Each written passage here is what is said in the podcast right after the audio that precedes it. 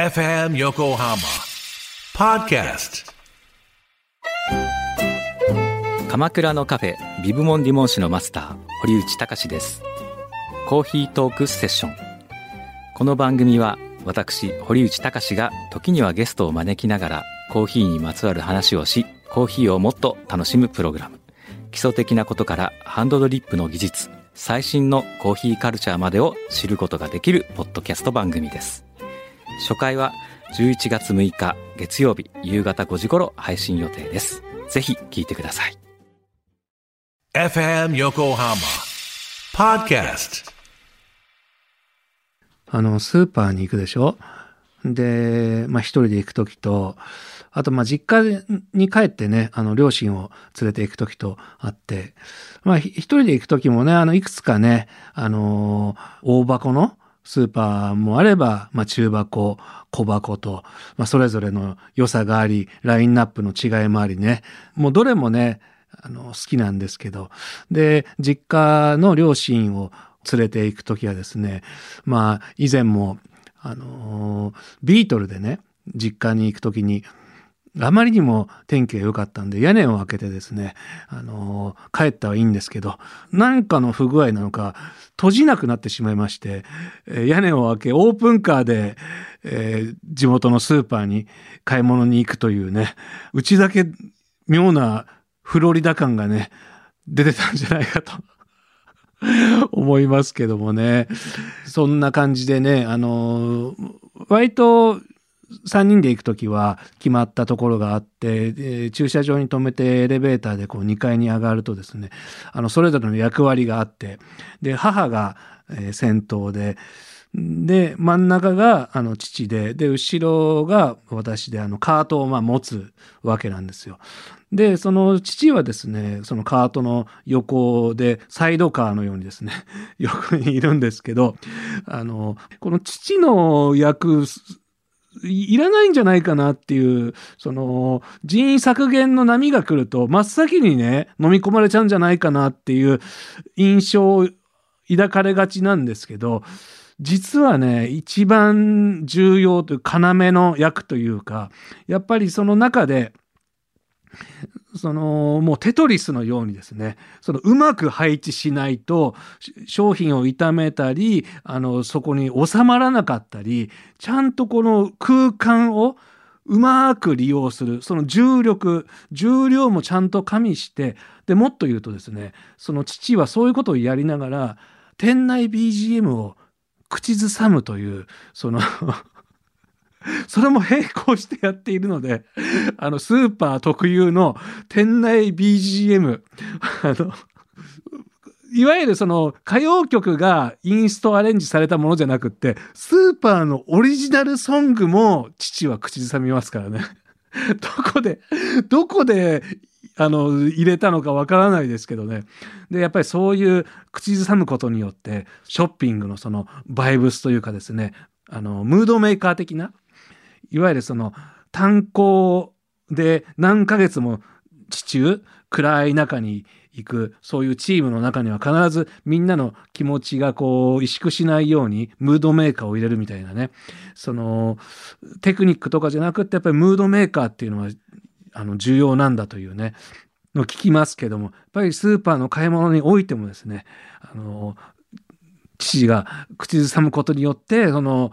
ムードをね高めるっていうね非常に重要な役割なのでむしろ人員削減の波が来たら何も考えずただカートを押している、え私がですね多分削減される可能性があってやっぱりそんなのはもうやがてロボットがね勝手に最近なんかありますよね。急にロボットがエレベーターに乗り込んでくる時とか 急にレストランのあのお皿の配膳とか突然ロボットがねいる時ありますけどもそういうものにとって変わられる可能性があるのでね、えーまあそんな感じでね、まあ、スーパーで買い物することはあるんですけどで一度はですねちょっと通過したんだけどどうしても気になってちょっと申し訳ないけどあの先に行っててということでそのカートをね渡して自分だけね戻ったんですよ。というのもねトマトが置いてあるところに、この商品名が、ね、札が立ってるんですけど、桃太郎って書いてあったんですよ。で、トマトで桃太郎。どう、どうなんだろうと。これみんな引っかからないのかな？もうね、私はもうそれも引っかかってね、もうちょっと先へ進めなくなって。いや、というのもね、いろんなその野菜のね、商品名、もうじゃがいもとかね、あの、いろいろそれぞれにね、有名なブランド、商品名あると思うんですけど、さすがにトマトに桃はどうなのと。トマトのくせにとは思わないですよ。いや、それやっちゃったら、その全体のこの周りにいる全体のその協調性というか、関係性、ご近所付き合い、ど、どうなんだろう。ちょっと心配になって、実際ね、名前がね、使われてる桃の方に、ちょっと聞いてみたら、いや別に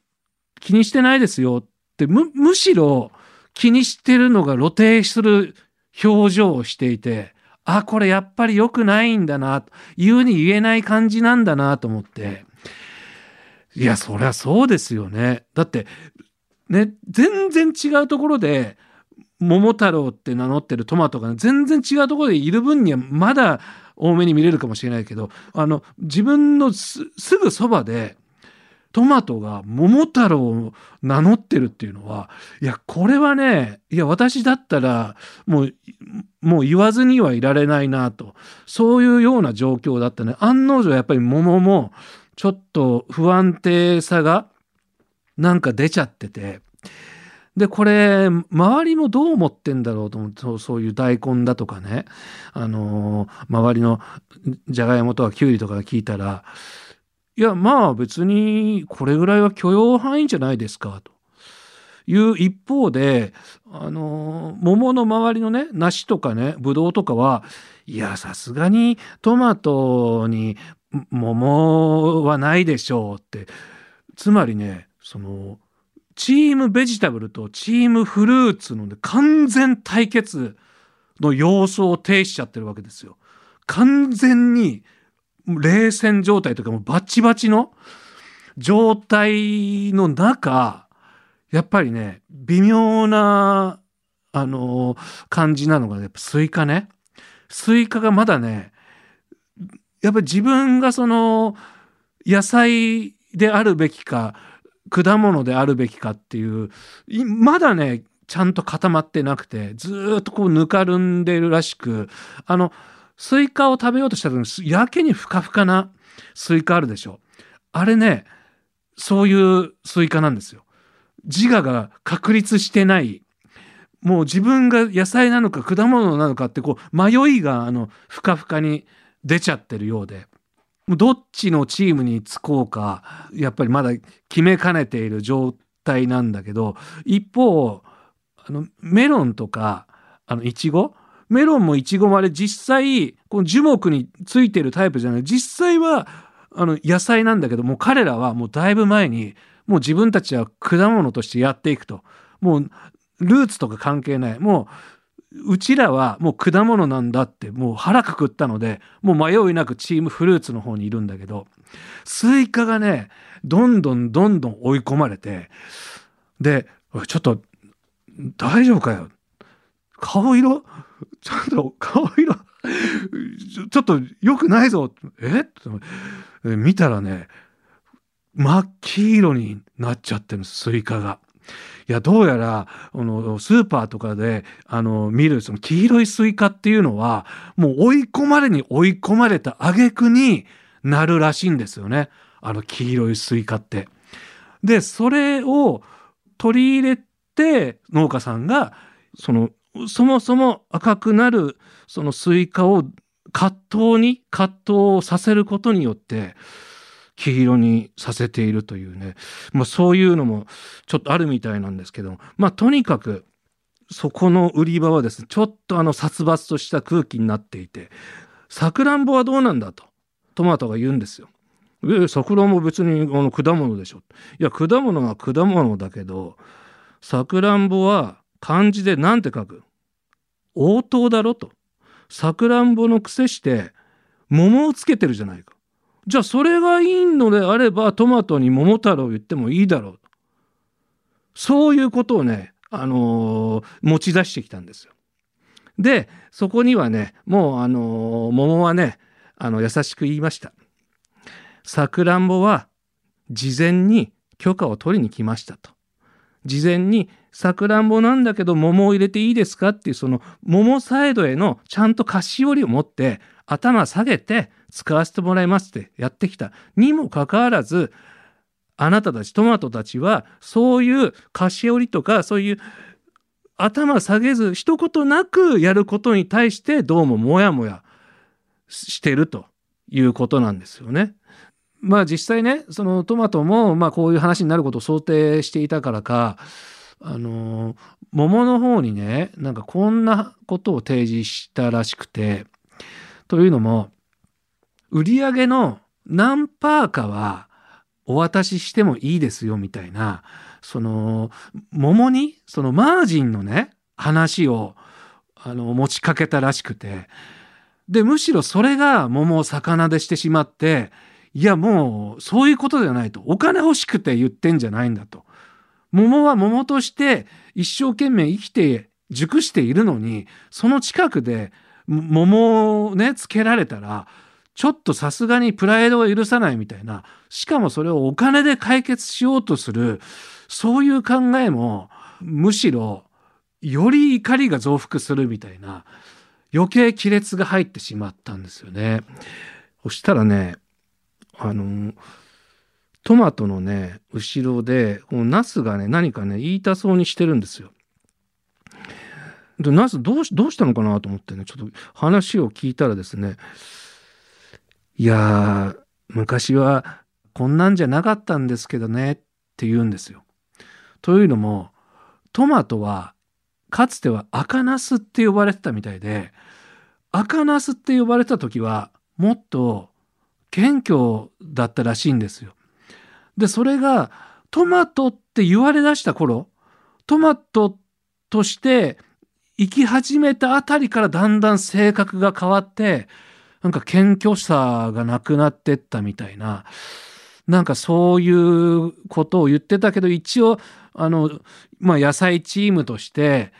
あの、彼を否定することはできないみたいな、なんか立場を表明してはいるんだけど、で、これそもそもね、なぜトマトにね、桃太郎なんていう名前がついたのかというと、結局ね、岡山なんですよ。その岡山の農家さん生産者の方がねもうだいぶ前になりますがその美味しいトマトを作ってねトマトといってもねなかなかこうある程度のね需要はあるもののもっと食べてもらいたいというトマトをフルーツのようにたくさんの人に食べてもらいたいという気持ちが桃太郎というネーミングにつながったそうなんですけどなのでこれはもしかするとトマトも本当のところはわからないなと。なんかトマトはこの桃太郎って呼ばれてることに実際どうなのかとちょっと聞いてみたらいやあのー、桃太郎は非常に気に入ってるって言うんだけどやっぱりなんかちょっと目が曇ったから本当のところどうなんだと。実際自分がトマトなのに桃をつけられた桃太郎と名乗ることに対してどうなんだってちょっとね問い詰めたらちょろちょろちょろっとこう筋のヘタの脇からねちょろちょろちょろっとね涙がねうわーっとこう溢れてきたんですよね。はあやっぱりそうかと。そこで私はねあの桃たちにね、伝えました。いや、彼は彼でね、辛い思いをしているんだと。あの、自分がトマトなのに、桃太郎としてフルーツのようにね、味わってほしいという生産者の願いをなんとか叶えてあげたいと思ってるけど、でも本当は自分はフルーツに憧れてるわけでもないし、自分は野菜として誇りに思っているのに、何かこう甘さを求められる、そういう風潮に対して、口にはしないけどすごく溜まっているものがあったみたいで、それがね、現に今、滝のように流れるね、あの涙になっているんだと。で、それをね、桃たちは、まあ、そうかと。まあ、受け入れて、なんとかね、うん、まあ、最悪の事態はね、あの、免れたのかなと。まあ、そこでちょっとね、ほっとして、まあ、私はあの、両親の方にね、戻りました。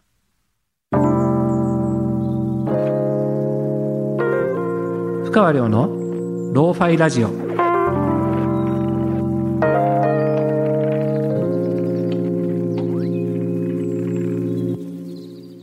まあ年齢も年齢なんでね、あの油断しちゃうとすぐね、あの膨張してしまうんですよ。体の、あのまあ、いろんなね、ところがね。まあなので運動するようにはしてるんですけども、やっぱり歩くのがね、あの一番いいとは言うんですけど、あのまあたまに歩いたりもするんですけど、やっぱりあのサイクリングとかね、水泳とか、えー、まあゆっくりゆっくりではありますけどもね、まあ自転車のペダルを越えてね、まあ、川沿いを走ったりするんですけど、そしたらね、この前ね、あの、住宅街のね、ところで、あの、パトカーがね、止まっていたんで、どうしたのかなと思って。で、ちょっとまあ、野獣馬心というかね、ちょっと気になってね、見に行ったらなんかあの不法侵入？不審者による不法侵入がね、あったみたいなことでね、ちょっといろいろ話をね、あの周りにいた人からねいろいろ聞いたところによるとどうもその不法侵入した人はその家の近所の人だったみたいででなんで侵入したかというとお裾分けした桃が傷んでなかったか気になったかららしいんですよね。その お裾分けするっていうね、いい関係ではね、もちろんあるんですけど、お裾分けしたのはいいものの、あれ桃って傷むのが早いから、実際その近所の人が食べようとした時に、傷んでなかったかすっごい心配で心配で、もうどうしてももう気になって侵入してしまったという。これがその桃のね、収穫の時期、いろんなところにね、こう段ボールで運ばれるんでしょうけど、割とこういうね、事案がね、少なくないようで、で、やっぱり桃ってね、本当にデリケートで、まあ皮からしてそうですよね。あの産毛でね、守られてますけども、皮自体は他の果物に比べてすごい薄いですし、で、私もこの送ってもらってね、このちょっと油断したらね、直視できないほど変貌していたことがあって、やっぱりあの、段ボールに詰められている時も、一個一個ね、なんていうのかな、この大事に、この過保護シートに載ってますよね。一つ一つ大事に他とぶつからないように。で、あれ、下手に指かなんかでこう押しちゃうと、そこからたちまち、もうな、なんでしょうかね、変形していって、ゾンビのような ゾンビピーチみたいなね、すごいのを、もう、悲鳴を上げたくなるほどのね、あの、いや、もちろんちゃんとね、してればいいんですよ。もう美味しいね、あの、桃をいただくことができますけども、その分管理がとても大変ということなので、だから、そうやってお裾分けしたけれども、あ、大丈夫かなっていう、その後がすごく、あの、ホームステイ先でうちの子ちゃんとしてるかななんか悪さしてないかなみたいな、なんかそういう親心のようなものっていうのはね、すごくわかるんですよね。なので私もね、あの、不法侵入こそしてないですけども、お裾分けした後にね、もうなんか心配で心配で眠れないみたいな。その点、梨なんかはね、本当にあのたくましいというか、ね、あの、安心して、あの、配布できるというか、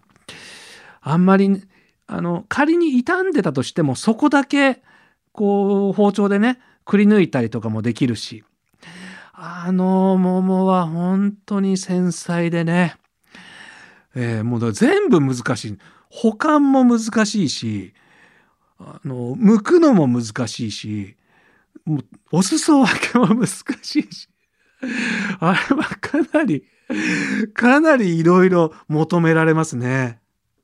で、桃で言うとね、忘れられないのがね、あの、以前山梨にクラブイベントでね、よく行った時期があったんですよ。もう、なんか3ヶ月に1回とかね、すごく、あのーなんだろう、DJ 仲間とよくね、行ってた時期があって、まあその DJ 仲間と行くのもですね、まあ当時5人で東京の三宿でね、イベントやってて、で5人で山梨行くぞって言って、車2台で、1台はえ他の DJ、で1台はま私の車で行くんですけど、その人の配分がですね、14なんですよ。もちろん私が1で、もう1台に4人という、これ別にじゃんけんとかね、何で決めたわけじゃない。じゃあ行こうか、じゃあ乗ろうかってなって、スーッと14に分かれるっていうね、謎の、で、談合坂とかで、あの、パーキングとかでまた合流して、で、また14になってみたいなね、えーまあ、謎のね、DJ ツアーがね、頻繁にあったんですけども、その DJ ツアーの時にね、そのトンネルをね、長いトンネルをね、こう抜けた先に甲府盆地がふわーっとこうピンク色に染まってるんですよね。で、それがね、ボワボワボワーっとした、なんて言うんでしょうかね。雲のような、もやのような、ボワボワボワーっとしたようなものが、甲府盆地一面に広がっていて、それがちょうど桃の花の咲く時期だったんですよね。で、あのね、ボワボワ感はきっと桜ではね、ならないんですよ。あの桃の花の独特な色、あの色が、あの高さとかもあるのかな。あと、あの、まあ、重なり具合とか、花びらの。あの瞬間に入りましたね、私の体内に。で、そっからよりこう山梨が好きになって、山梨のね、なんか観光大使みたいなこともやったり、あの温泉もね、いろいろ巡ったりもしましたけどね、あの桃の花の咲く甲府盆地を眺めた瞬間がね、なんか私に山梨をね、インストールさせましたね。で、桃太郎ですけども、まあ改めてね、その、まあ、トマトにまで桃太郎の波がね、やっぱり押し寄せるぐらい、やっぱりその岡山の、その、なんて言うんでしょうかね、もう偉大な作品ですよね、桃太郎って。本当にね、すごいなと思うのは、あの、まあ川から大きな何かが流れてくるって時に、やっぱりいろんなパターン考えても、桃が正解なんですよね。あのどんぶらこ感というか、あの自然に で、パカッと割ったら人が出てくる感じは他の果物、やっぱスイカとかじゃないんですよね。やっぱ特にね、私がね、もう素晴らしいと思うのが、その、キジとか猿とかをこう引き連れていくでしょ？探検に。まあ鬼退治だっていう。まあ鬼退治っていう設定もね、まあ素晴らしいんですけど、あそこで渡すのが、じゃあ僕の桃をどうぞに行かなかったとこ。そこがもう大きな分岐点で、そこで、まあ、アンパンマンスタイルで、こう、自ら身を削って桃だったら、それからの岡山の、その名産品っていうのは、やっぱり桃一択になっちゃうんだけど、そこでよくぞ桃太郎は、団子きび団子をね、渡したと。もうこのきび団子を渡すことによって、桃に縛られなくて済むわけですよね。その、その後のお土産のバリエーションとして、そこできび団子を渡すことによって、お土産の選択肢が、大きな選択肢がね、増えるという。これ、あそこでよくぞ団子を配布したという。そこがね、僕はもう桃太郎、最もリスペクトする要素かもしれないですね。